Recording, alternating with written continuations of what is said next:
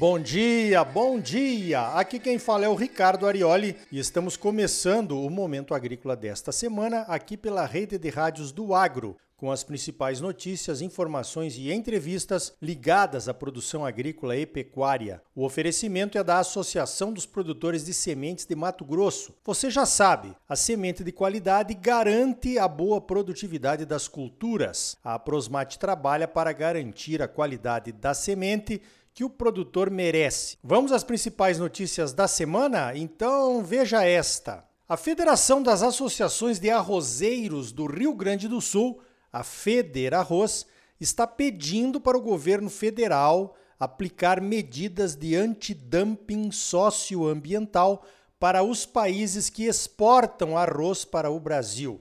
Em resumo, os países que quiserem exportar arroz para o Brasil, mas que não têm as mesmas exigências sociais e ambientais a que os produtores brasileiros estão sujeitos, teriam que pagar alguma taxa ou não poderiam exportar para nós. Países que não têm reserva legal, por exemplo, ou que não exigem normas semelhantes à nossa NR 31, que trata da saúde e da segurança dos trabalhadores. Os produtores de países que não têm a mesma legislação ambiental brasileira, para ficarmos num assunto só, certamente terão um custo de produção menor do que os nossos. Nesse caso, comprar produtos desses países acaba penalizando os produtores brasileiros. Seria uma espécie de dumping ou prática comercial injusta? Perfeito! Acho que todas as entidades de produtores deveriam assinar o pedido junto com a Feder Arroz. O Brasil perdeu 2 milhões de hectares de produção de arroz nos últimos 20 anos. Já chegamos a plantar 3 milhões e meio de hectares. E hoje plantamos apenas 1 milhão e meio de hectares com arroz no Brasil. No Rio Grande do Sul, o maior produtor de arroz do Brasil, a área cultivada passou de 1 milhão e 200 mil hectares para 839 mil hectares na safra 22-23. Não sei se o governo vai concordar, mas que seria uma medida educativa para os países que nos criticam, não tenho dúvida. Vejamos o caso da Lei Antidesmatamento da União Europeia, que já foi aprovada e está em discussão de como será implementada. É justo que um bloco de países desenvolvidos, com produtores altamente subsidiados, queira punir produtores brasileiros pelo desmatamento, que é algo que não podemos resolver como produtores? Vários governos já tentaram, aliados às maiores ONGs do mundo, com a ajuda de verbas internacionais e não conseguiram. Os produtores brasileiros ajudaram também no chamado comando e controle, investindo dinheiro de nossas entidades para aparelhar as secretarias de meio ambiente de diversos estados. Mas o desmatamento ilegal continua acontecendo. E nós, os legalizados, é que seremos punidos com barreiras não tarifárias para nossos produtos ou aumento de custos como certificações absurdas. Não dá para aceitar. Nessa semana aconteceu a reunião do Mercosul. Os países membros concordaram em condenar exigências descabidas da União Europeia para assinar o acordo de livre comércio entre os dois blocos. As exigências punem nossos produtos se não cumprirmos o Acordo de Paris, aquele do clima. Pois então, e os europeus? Estão cumprindo as suas partes no Acordo de Paris? Mas nem de longe estão se afastando das metas que eles mesmos propuseram. E o que aconteceria com eles caso não cumpram as suas próprias metas, hein? No âmbito da parceria de livre comércio com o Mercosul não aconteceria nada, é claro. Então, por que não exigir a mesma reciprocidade ambiental que temos aqui? Não exigir me parece uma postura de país dominado pelo novo colonialismo. O Uruguai não assinou a carta do encontro do Mercosul e anunciou que vai continuar a negociar com a China um tratado de livre comércio bilateral. E aí me vem uma dúvida: será que não estamos investindo muito tempo com um bloco que só nos compra menos de 15% da nossa soja, por exemplo? E estamos nos esquecendo da China, que compra mais de 70% e sofre grandes pressões para adotar as mesmas medidas europeias? precisamos começar a prestar atenção nas discussões que estão acontecendo lá na China a respeito de sustentabilidade. A postura dos chineses é diferente da postura dos europeus. Um acordo de princípios e critérios de sustentabilidade do Brasil com a China seria um marco mundial. Não vejo ninguém tratando disso aqui do lado brasileiro. E nós já conseguimos assinar um memorando de entendimento com os chineses sobre princípios e critérios de soja sustentável em 2017 pela AproSoja Mato Grosso junto com a Abiov.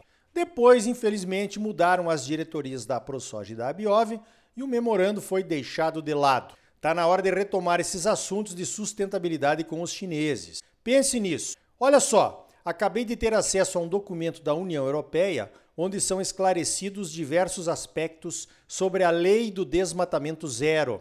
Os europeus vão exigir que as empresas que compram os produtos da lista dos países classificados como de alto risco para desmatamento segreguem o produto desde a origem.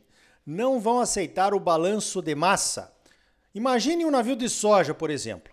A não ser que a empresa compradora aqui, vendedora lá na Europa, consiga certificar todos os seus fornecedores como áreas livres de desmatamento após dezembro de 2020, a soja terá que ser separada desde a saída da fazenda, passando pelos armazéns da empresa até o porto de embarque e dentro do porto até o navio. O documento também fala como deve ser o procedimento com cargas de navios que serão completadas em outros portos ou em outros países, uma prática comum no mercado. Em resumo, qualquer contaminação, se podemos chamar assim, né, condenará toda a carga. Também será preciso incluir um ponto georreferenciado de cada propriedade fornecedora de cada um dos lotes. Tem muito mais, como por exemplo, no caso de produtos transformados, onde alguns componentes possam estar misturados com outros. Pense num móvel de madeira. Se houver peças de diferentes origens, Cada uma delas terá que passar por certificação. Paramos por aqui, pois essa análise vai longe. Mas já deu para perceber que em alguns países, os que serão classificados como de alto risco de desmatamento, e o Brasil eu acho que não escapa disso, né? Os custos para vender ao mercado europeu subirão assustadoramente com essas certificações. Mesmo para regiões que estejam livres de desmatamento da Amazônia, como os estados do Sul, por exemplo. E daí? Temos que reagir ou não? Vamos aceitar tudo pacificamente, como cordeirinhos obedecendo seus pastores? A Câmara de Soja do Ministério da Agricultura vai pedir ao governo que crie um grupo de trabalho interministerial para discutir o assunto com as associações. Já não era sem tempo, hein?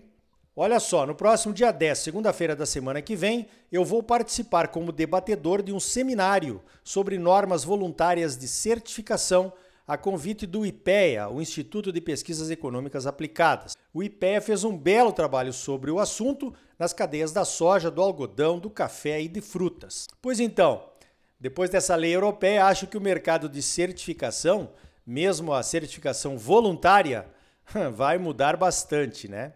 Veja esta: o Supremo Tribunal Federal, o glorioso STF, decidiu nessa semana derrubar alguns dispositivos da Lei dos Caminhoneiros, que foi aprovada em 2015, depois daquela greve, lembra? São dispositivos que tratam da jornada de trabalho, do descanso obrigatório e do fracionamento dos intervalos dos motoristas. Agora, todo o período em que o motorista estiver à disposição passa a ser considerado jornada de trabalho. Por exemplo, o tempo de espera para o caminhão ser carregado e descarregado. Não conta apenas o tempo de deslocamento do caminhão, quando realmente está na estrada transportando. Outra mudança que desagradou é que o tempo de descanso só vale se o caminhão estiver parado, mesmo quando houver dois motoristas transportando a carga. O que não estiver na direção estaria trabalhando também, entre aspas. É claro que isso tudo, mesmo parecendo ser em benefício dos motoristas, vai causar aumento no custo dos fretes e provavelmente salários menores para os motoristas. Os interessados do setor produtivo, como as transportadoras e algumas associações de produtores, anexaram estudos mostrando aumentos de no mínimo 15% nos custos do frete e até 30% nas viagens de longa distância. Alega-se também que as estradas brasileiras não têm a infraestrutura adequada para as paradas obrigatórias. Algumas associações de motoristas já estão falando em greve. E aí você raciocina um pouco e percebe que chegamos a isso: discutir as jornadas de trabalho e o descanso dos motoristas, porque não temos outras alternativas de transporte, como as ferrovias e as hidrovias. E aí você se lembra das intermináveis exigências de licenciamento de ferrovias e hidrovias que atrasam e até impedem novas obras de infraestrutura no Brasil? E então você percebe, esse país não foi idealizado para funcionar. E então vem a reforma tributária, outro tema importantíssimo e necessário. Será que tem alguém a favor desse projeto do governo, além do pessoal do próprio governo e do governador Tarcísio lá de São Paulo? Eu só vejo manifestações contra. Será que o que é ruim pode ficar ainda pior? Parece que sim. Enquanto todos criticam, o governo negocia com os parlamentares a aprovação, oferecendo dinheiro de emendas. O governo liberou 2 bilhões e 100 milhões de reais em emendas parlamentares num único dia. Um recorde nunca antes visto na história deste país. Você tem dúvidas que vai passar? Olha só, nós vamos falar mais sobre a reforma tributária no próximo bloco. Então tá aí, no próximo bloco mais notícias comentadas para você. E ainda hoje, a Lei do Transporte Zero, aprovada em Mato Grosso, que proíbe o transporte de pescado oriundo da pesca artesanal em rios pelos próximos cinco anos. E também o imponderável mercado da soja, com o professor Lione Severo, da Sim Consult. E aí, tá bom ou não tá? É claro que tá bom, você só merece o melhor. Então não saia daí. Voltamos em seguida com mais momento agrícola para você, no oferecimento da Associação dos Produtores de Sementes de Mato Grosso. A Prosmate trabalha junto com seus associados para garantir a qualidade da semente que o produtor merece. Voltamos já com mais momento agrícola para você. Música